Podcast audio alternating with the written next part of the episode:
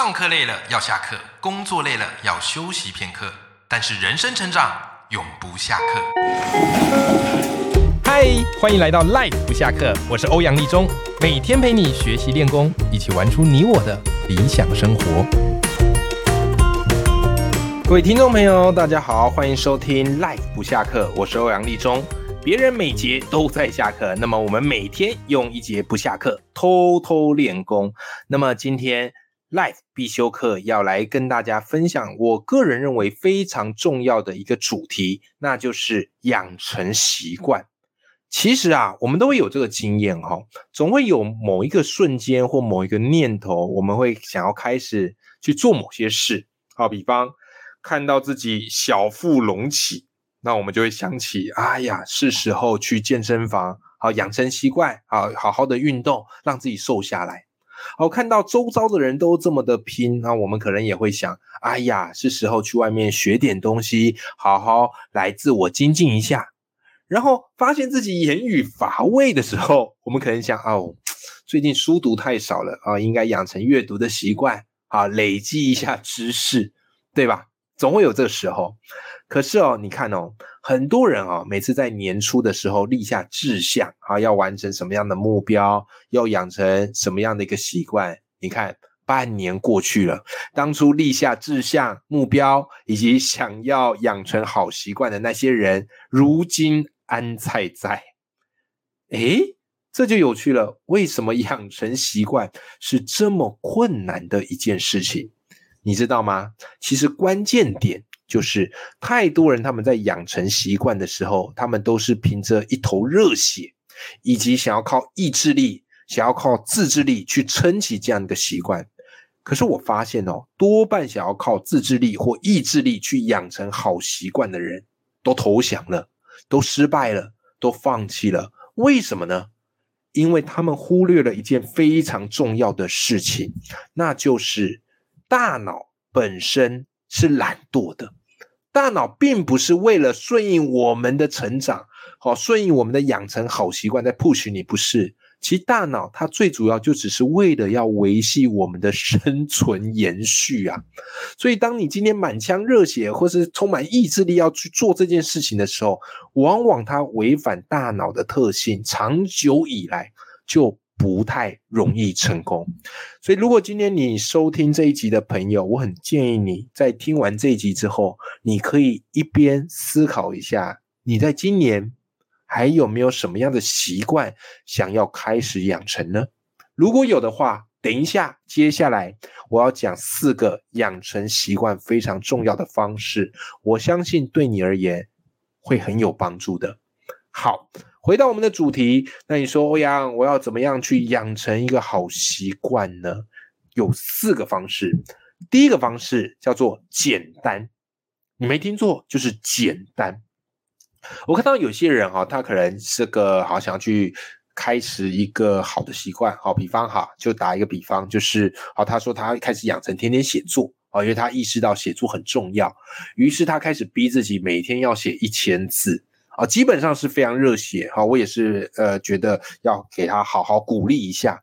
可是你有没有发现，当他第一天写没问题，第二天写没问题，一连写了十几天之后，哇，他开始觉得有一点点难了，一天要记一千字，好歹可能也要花一个多小时，对吧？然后他可能就会告诉自己，那我今天就先停一下，不写好了，我找一下灵感，明天再写。结果一间断，隔天要写又更痛苦了。所以他就再一次的又没有养成习惯了。你说问题到底出在哪里呢？问题出在他这个好习惯太难了。所有好习惯你要想办法养成，必须够简单。简单到什么程度呢？简单到你五分钟就可以做完，这样它才符合我们的大脑特性，够懒、够简单、够上手。这是一个非常重要的事情，所以同样的，如果以写作来说，我反而会推荐想要开始写作的朋友，一开始你给自己的设定的目标是，我每天就写五分钟，五分钟写多少算多少，哪怕只写出一句话都算是写。重点不是你这个好习惯做的量有多大，而是你可以把这个习惯维持多久。做任何事情也是一样啊。你说啊，我现在想要开始减肥，对不对？好，想减肥，所以我每天一定要出去跑步。那你如果设定的目标是啊，我每天要跑个三千公尺，哇塞，那你可能跑两天你就直接瘫在地上了，对吧？太难了嘛。所以够简单的方式什么呢？啊，我每天至少要穿上跑鞋出去跑个五分钟。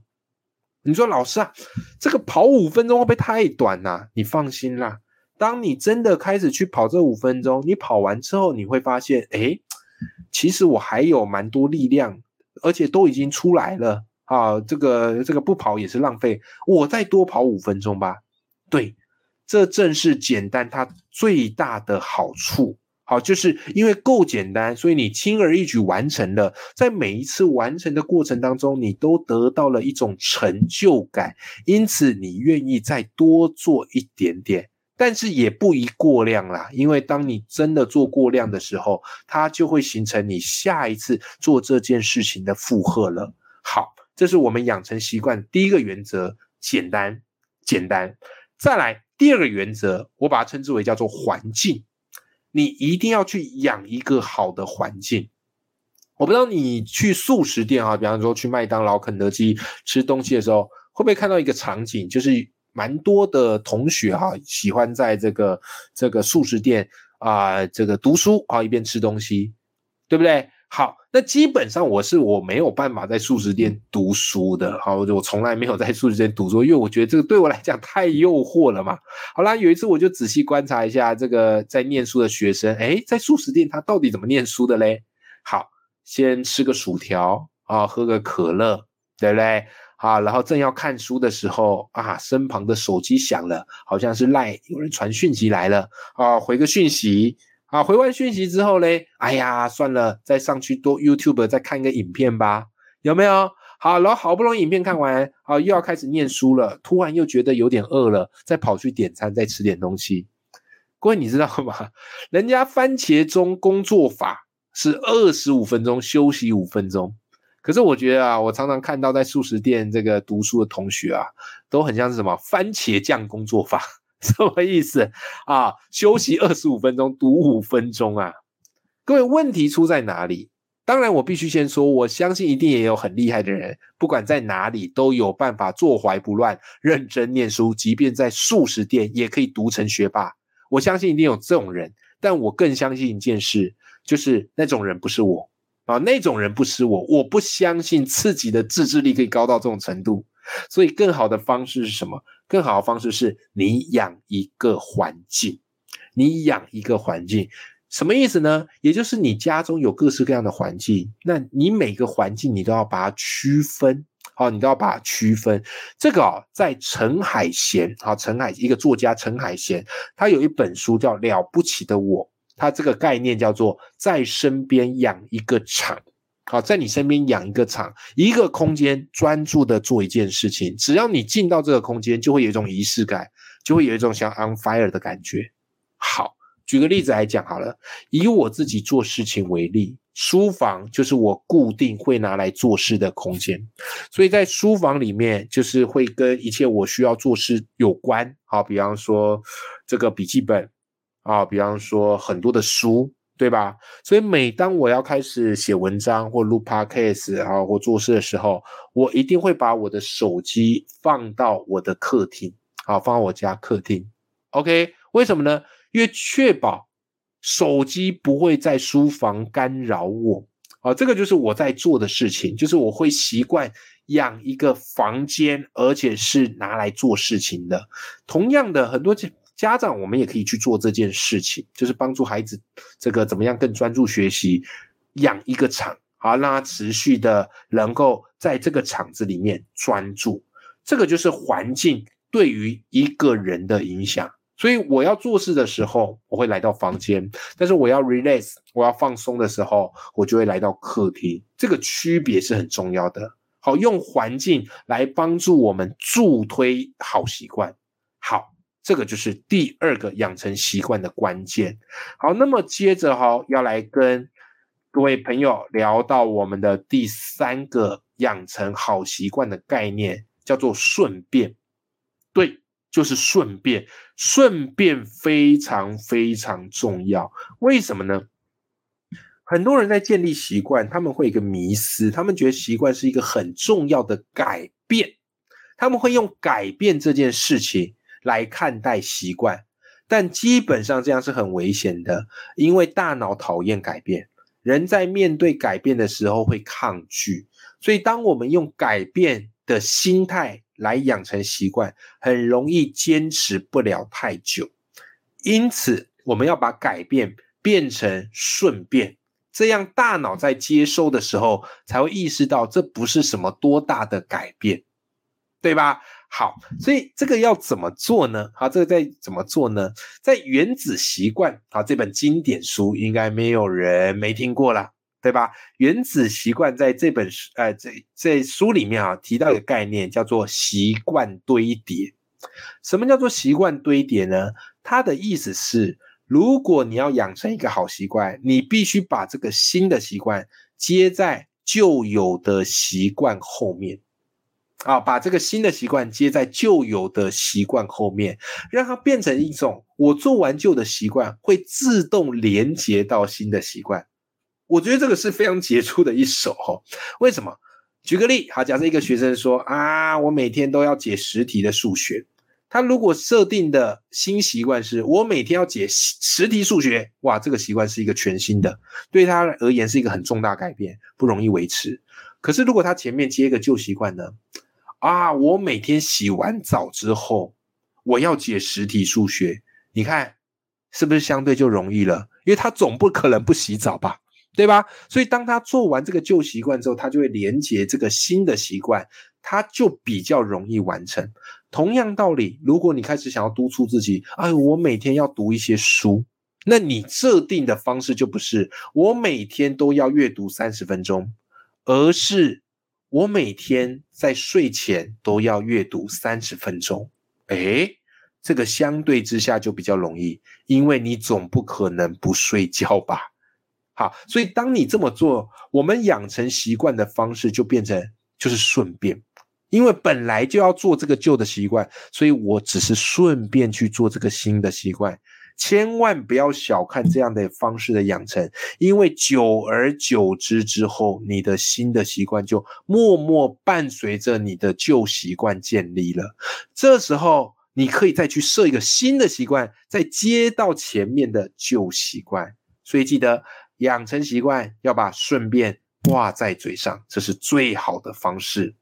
好，那么最后一个养成习惯的方式是什么呢？各位听众朋友，最后一个养成习惯的方式，我把它称之为叫做回馈或反馈。什么意思？哈，我们想一个问题：你有没有发现，我们都知道学习跟成长很重要，可是为什么我们还是会很容易情不自禁去追剧啊，或者是打手游啊？为什么呢？很简单呐。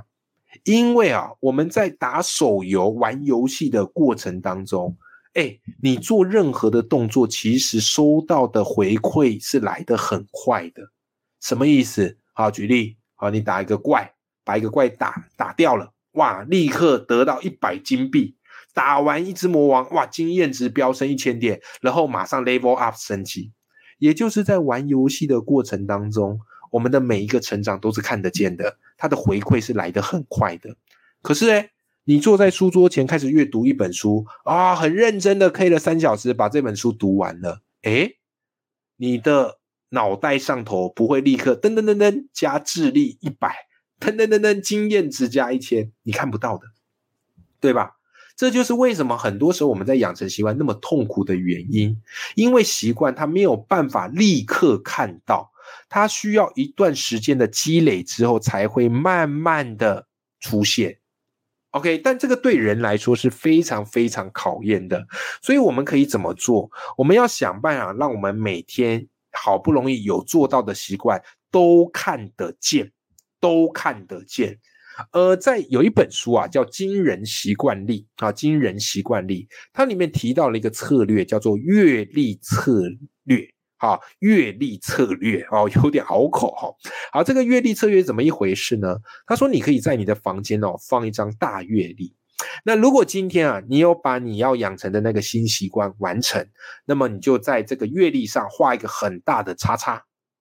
OK，那这样子你每天就看得到了嘛？那你隔天如果有完成，再画一个大叉叉。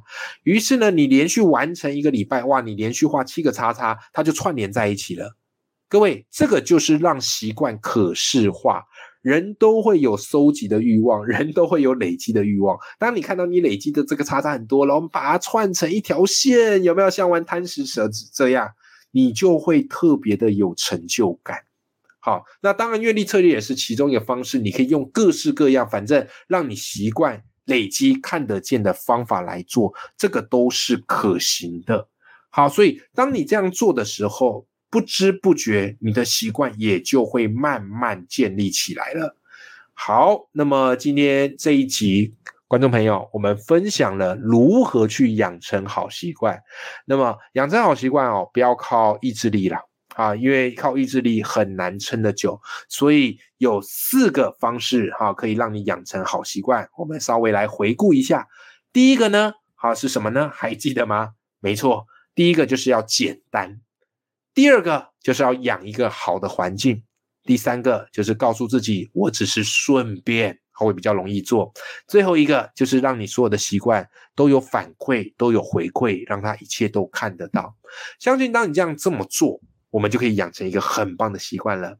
最后，也想要听听大家，你想要养成什么样的好习惯呢？欢迎把这一集就当做你人生很重要的一个契机，也可以留言跟我们分享你想要养成什么样的好习惯，并且用我今天分享给你的四个方式去试试看。我相信一年之后你会有非常惊人的成长。那么，我们今天这期节目就到这边，我们下次见喽，拜拜。